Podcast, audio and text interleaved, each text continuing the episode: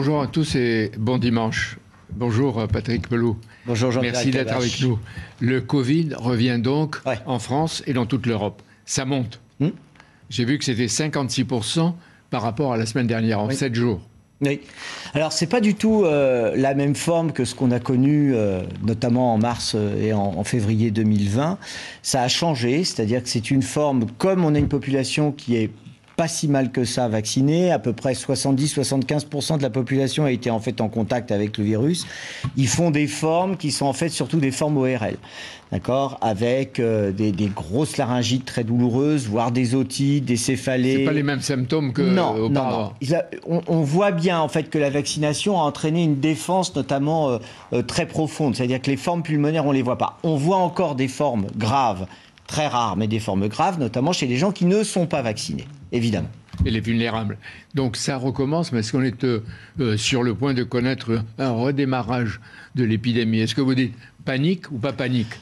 Non, alors je sais qu'on a un pays qui adore avoir peur et qui adore la panique. Euh, non, non, on n'en est pas là. D'abord, un, on connaît bien cette maladie. Deuxièmement, c'est probablement une des maladies qui est le plus surveillée en pathologie infectieuse à l'heure actuelle en France. Donc, il y a toutes les données qui arrivent. Donc, il ne faut, pas, faut pas paniquer. Euh, il faut être vigilant. Je, je pense vraiment que nous avons une nouvelle maladie sur Terre, en fait, qui s'est installée et qui va durer très longtemps. Donc il faut qu'on apprenne à vivre avec. Et probablement que quand vous avez... On apprend à vivre avec et ça se renouvelle chaque année Ça se renouvelle, oui ou, plusieurs fois par an, parce que là, on sait que de toute façon, ça a été dit euh, par le Conseil scientifique euh, notamment, euh, on s'attend à ce qu'il y ait un, nouveau variant qui arrive quelque part cet été. Il paraît que Sanofi commence à voir où va appliquer certains vaccins nouveaux oui, ces. Mais, mais c'est ça qui est formidable, c'est-à-dire que la science a énormément travaillé sur, sur ce domaine, donc vous avez des vaccins qui vont arriver, donc ça c'est rassurant, et, il ne faut pas qu'on ait peur. Là où ça serait la catastrophe, c'est en effet s'il y avait un variant qui arrivait, inconnu, inconnu et qui craque euh, les, les, les, vaccins. Mais est-ce qu'il faut craindre, euh, j'ai envie de dire, de retrouver les sommets qu'on a connus de peur, etc., de pandémie, avec des confinements, des demi-confinements, des petits confinements? Non, non. À l'heure actuelle, non. C'est-à-dire, je, je, vois bien, là encore, d'accord, des, des, des, Cassandres qui sont en train de dire euh, il faut tout fermer, etc. Non, le, tel n'est pas le cas. On ne va pas réarrêter la vie économique et culturelle et les écoles pour ça. Les vacances, les vacances? À quoi vont ressembler les vacances, cet mais, été mais, mais, bonnes vacances, bonnes vacances. la seule chose, et c'est là où en fait il y a eu une faute, à mon avis, euh, d'Olivier Véran quand il a quitté ses fonctions de ministre, où il a dit on enlève le masque. On a eu l'impression qu'en fait nous sur le front Mais à de ce la santé. On pouvait l'enlever. Non, non, non, fallait pas l'enlever. Fallait rester vigilant. Et les Françaises et Français l'avaient compris, c'est-à-dire vous l'aviez remarqué, notamment dans les transports, parce que c'est là où vous êtes le plus serré pendant longtemps, où vous êtes en les contact. Salles de spectacle, les, salles de sport. Les salles de spectacle, ça allait encore parce qu'ils avaient respecté un, certain nombre de critères, mais c'était surtout euh, les, transports, surtout ça qui est, visé, notamment le métro, par exemple. et donc il fallait maintenir le masque. Bon, maintenant il faut le remettre. Oui, oui, c'est une Mais est-ce qu'il faut que le gouvernement ordonne, recommande le port du masque Oui, bien sûr. Vite. Et, et le gel hydroalcoolique. Parce que tout le monde semble avoir oublié, d'accord Y compris dans les restaurants, dans l'entrée des magasins, etc. Ça y est, tout le monde s'en fout du gel hydroalcoolique. Non, non. Si, si, vous avez le gel hydroalcoolique et le masque, on sait que vous avez une excellente protection. Donc il n'est pas nécessaire de le rendre obligatoire bah, il est conseillé, mais il est conseillé, mais à mon avis, là, avec la reprise de l'épidémie et la situation dans les hôpitaux, il faut le rendre obligatoire, au moins dans les transports. Patrick Pelot, en juillet, l'état d'urgence sanitaire doit s'achever. Est-ce qu'il faut le prolonger, le retarder, l'aménager, l'arrêter? Non, il faut, faut, faut, rester, euh, faut rester vigilant. Je pense qu'il faut euh, l'aménager plus que l'arrêter. Parce que si euh, les, les, les parlementaires l'arrêtent, ils vont donner un signal disant c'est terminé. Or, ce n'est pas terminé. Il y a toujours une forte tension sur les lits de réanimation, on est sur le fil. Si jamais, parce que comme vous le dites, les personnes non vaccinées, les personnes vulnérables qui sont atteintes de cancer, de maladies auto-immunes et qui l'attrapent, font des formes graves. On a encore aujourd'hui moins que pendant la première vague, etc. Évidemment, mais on a des formes graves. Et donc ça, il faut être vigilant. Il ne faut pas que les, parlementaires nous disent, allez, on lève l'état d'urgence, faites ce que vous voulez, et que d'un coup, l'épidémie reparte, parce qu'on ne pourra pas faire à l'heure actuelle dans les Alors vous avez dit les masques, est-ce qu'il faut vacciner? On dit les plus de 60 ans Oui. Ou est-ce qu'il faut vacciner tout le monde? Bah, là, là, pour l'instant, il y a eu un choix euh, du ministre de la Santé disant qu'on vaccinait d'abord les plus vulnérables, les plus de 60 ans. Mais à mon avis, faut étendre ça notamment aux personnes qui sont au contact d'accord, de, de, de, la population. Je pense notamment aux caissières, d'accord, à, à, toutes ces personnes qui travaillent au contact de la population. Les soignants, on va se revacciner dans les prochaines semaines, voilà. Donc, il faut en effet une grande campagne de revaccination qui, qui doit être faite. Euh, est-ce que vous confirmez qu'il y a des médecins et des infirmières qui acceptent des remplacements et des gardes à condition d'être surpayés.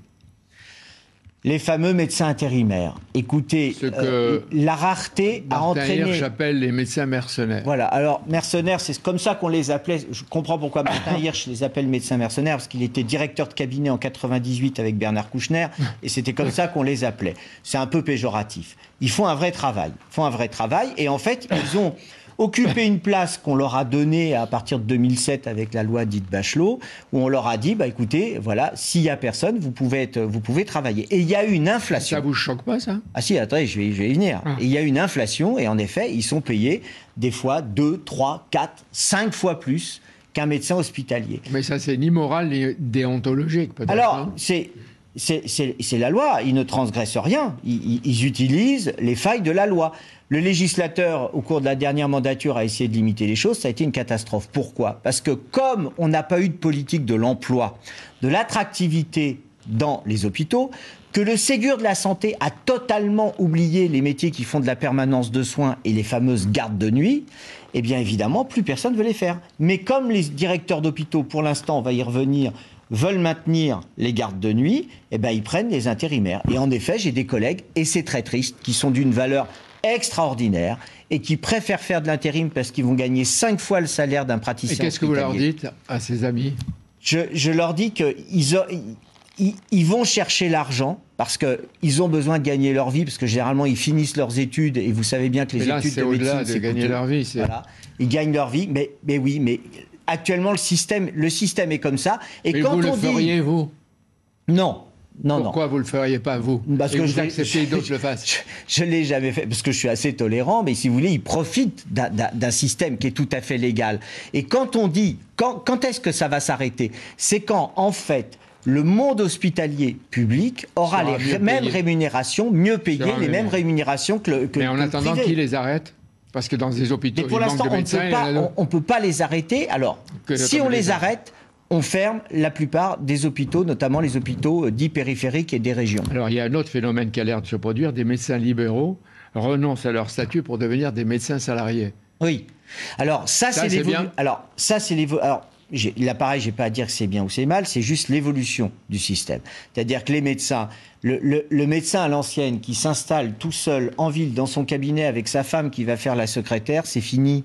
ça n'existe plus. Ça n'existera Ça ne doit plus exister. Non, c'est pas que ça ne doit pas exister, c'est qu'il y a une évolution sociétale et le monde médical a évolué aussi dans sa composante au travail. Et en effet, maintenant, tout le monde se regroupe pour mieux travailler, pour mieux profiter de la vie. On ne va pas leur en vouloir.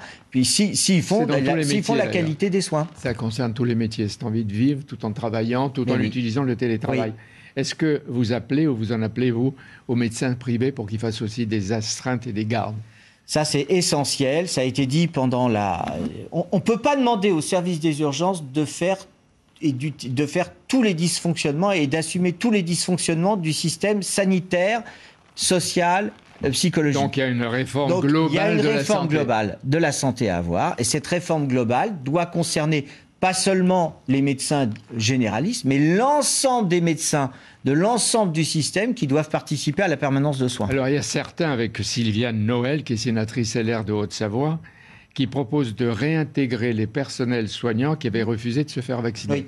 Ils sont 4 à 5 000 par rapport à 1 million 200 000 personnels et agents hospitaliers. Est-ce que vous y êtes favorable? Ah, je, suis, je suis favorable. D'abord, par... Euh, euh, il faut savoir passer l'éponge, d'accord Premièrement. Euh, et deuxièmement, on ne peut pas, sous prétexte que quelqu'un s'est pas fait vacciner, dire qu'on va laisser attendre des gens sur des brancards et fermer des lits de réanimation, de soins continus, de soins intensifs, de gériatrie, etc., en disant vous n'êtes pas vacciné. Mais au début, vous étiez contre Non, non, au début, ceux au début qui j'étais contre. Parce ne se faisaient pas vacciner alors qu'ils étaient pour des une raison très soignants. simple, Parce qu'ils faisaient courir des risques. pour eux-mêmes et pour les malades. Et donc, déontologiquement, c'était contradictoire d'apporter la maladie aux malades. Deuxième point, quand vous faites la médecine, quand vous exercez un métier de médecine, vous êtes dans l'exercice de la science. Vous ne pouvez pas être contradictoire avec la science. Il le regrette ou renonce à la science. Voilà. Est-ce que c'est pas mais- euh, euh, donner une récompense à ceux qui n'ont pas voulu Non, pas du tout. C'est pas une récompense. Nous sommes actuellement dans une telle crise à l'hôpital. 20% des lits sont fermés dans la plupart des hôpitaux. La Fédération hospitalière de France cette semaine a dit que quasiment tous les hôpitaux ont un manque de personnel. Et surtout l'été, Et- ça va et, chauffer. et l'été, et moi je suis désolé, je préfère qu'on réintègre des personnes qui n'ont pas été vaccinées, qu'on discute avec eux, qu'on trouve une, une, une obligation à- à- avec les parlementaires sur le nouveau carnet vaccinal à avoir, mais qu'on les, qu'on- qu'ils reviennent travailler parce qu'on a besoin d'eux. Est-ce que le vrai problème, c'est l'argent pour l'hôpital ou pas d'abord une question de bonne organisation et d'un certain laxisme dans la durée du travail Alors écoutez, là, là comme vous le Si on savez, dit la vérité. va, va y avoir un rapport flash qui va, qui va sortir, soi-disant. Je suis assez euh, mécontent de ce qu'on entend en disant que ceux qui vont remettre le rapport flash ne veulent pas de valorisation des gardes de nuit, des praticiens hospitaliers, des personnels. Il faut savoir qu'une infirmière, quand elle travaille la nuit, elle touche 1,07 euros de l'heure de plus. Et quand il y a des ridicule. astreintes, les médecins, les chirurgiens Voilà. qui opèrent, on a l'impression qu'ils ont... Et puis- et puis souvent, c'est pas tellement payé. petit qu'on a l'impression Voilà. qu'une Voilà. opération, ça vaut 30 Il y a- euros, 40 voilà, euros. Il y a une question de salaire. Vous ne pouvez pas tr- être- vivre quand vous êtes aide-soignante ou infirmière à Paris avec des salaires qui sont moins de 2000 euros. C'est impossible. Donc il y a une grande politique des salaires à avoir, Hmm. premièrement. Deuxièmement, une politique sur l'organisation. L'hôpital ne peut pas fonctionner avec un système archaïque et pyramidal. On est les seuls à avoir un système qui fait que d'un coup, tout le monde doit se taire et écouter le chef. C'est plus comme ça la Non, mais il faut un directeur ou pas?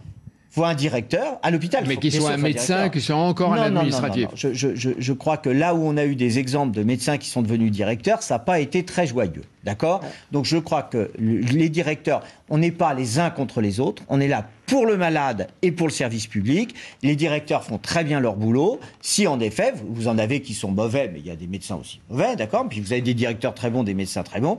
Mais chacun, chacun a sa place. Alors, le président de la République, vous l'avez entendu tout à l'heure avec Isabelle, a confirmé euh, Elisabeth Borne comme Premier ministre dans ses fonctions de, de Matignon. Euh, elle va être chargée de former un gouvernement d'action. Quel serait le portrait, je dis pas idéal, mais le portrait d'un ou d'une ministre de la Santé? Oh là là, c'est- quelqu'un qui. Parce qu'il qui suffit doit- pas de critiquer, il faut Non, proposer. non, c'est c'est quelqu'un qui, qui travaille, quelqu'un qui travaille, qui connaît les priorités et qui écoute tout le monde. D'accord? C'est les trois trucs qui, qui sont compliqués. Et qui remet sur la pro- proposition qui avait été déjà faite par la France Insoumise en 2018-2019, qui vient d'être refaite par euh, les, députés euh, euh, de, euh, de- de la majorité, enfin relative de la majorité, c'est mettre le droit à l'avortement dans la Constitution, parce que c'est absolument essentiel. Donc vous du- soutenez le, le projet d'Aurore Berger, le Je- gouvernement je- dit oui, que- et vous dites oui. que c'est essentiel pour les droits des Il femmes. faut que la France montre et inscrive le droit des femmes à l'avortement. Ce, ce que font les États-Unis, qui autorisent le port d'armes pour tuer les gens et qui s'en prennent aux femmes, mais est-ce qu'on va un jour enfin critiquer de manière raisonnable et, et- et- et forcément intellectuelle ce que nous, en- ce que nous montrent les États-Unis? Donc la France ne doit pas être l'Amérique. Mais- mais sûrement vous pas. avez remarqué aussi que l'Amérique est en train de se radicaliser. Elle a ses talibans, elle a ses polices des mœurs et ses ayatollahs, d'une certaine façon. Ouais, eh ben, faites attention que ça n'arrive pas en France. C'est pour ça que ceux qui vont pas voter, il faut quand même qu'ils se rendent compte de ce qu'ils sont peut-être en train de préparer. Vous parlez en France, vous dites Oui. attention, En attention. France, attention. Merci d'être venu. Merci à vous, c'est Ah, un honneur. Patrick vous en Merci. Merci Jean-Pierre Elkabach merci à votre invité Patrick Pelou.